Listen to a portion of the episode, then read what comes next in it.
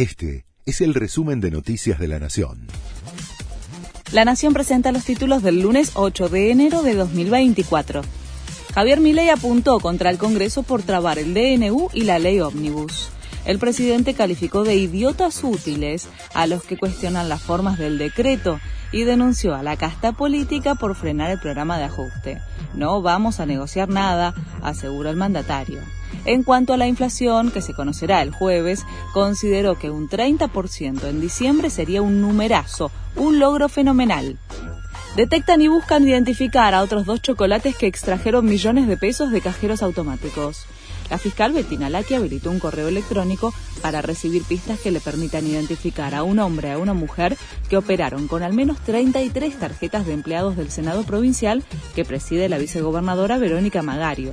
Todas registrarían salarios de al menos 700 mil pesos de bolsillo. Un temporal de lluvia y granizo generó destrozos y evacuados en Córdoba.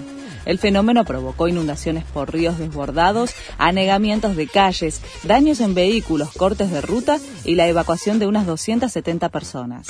Además, muchas localidades sufrieron cortes en el suministro de energía y hay zonas que todavía permanecen sin electricidad. Desde hoy cierra la línea D de subte suspenden el servicio del ramal que une Catedral con Congreso de Tucumán para renovar el sistema de señales y reemplazar las máquinas de cambio de las vías. La medida, que será hasta el 17 de marzo, afectará a 120.000 usuarios diarios. Italia propuso crear un ejército de la Unión Europea.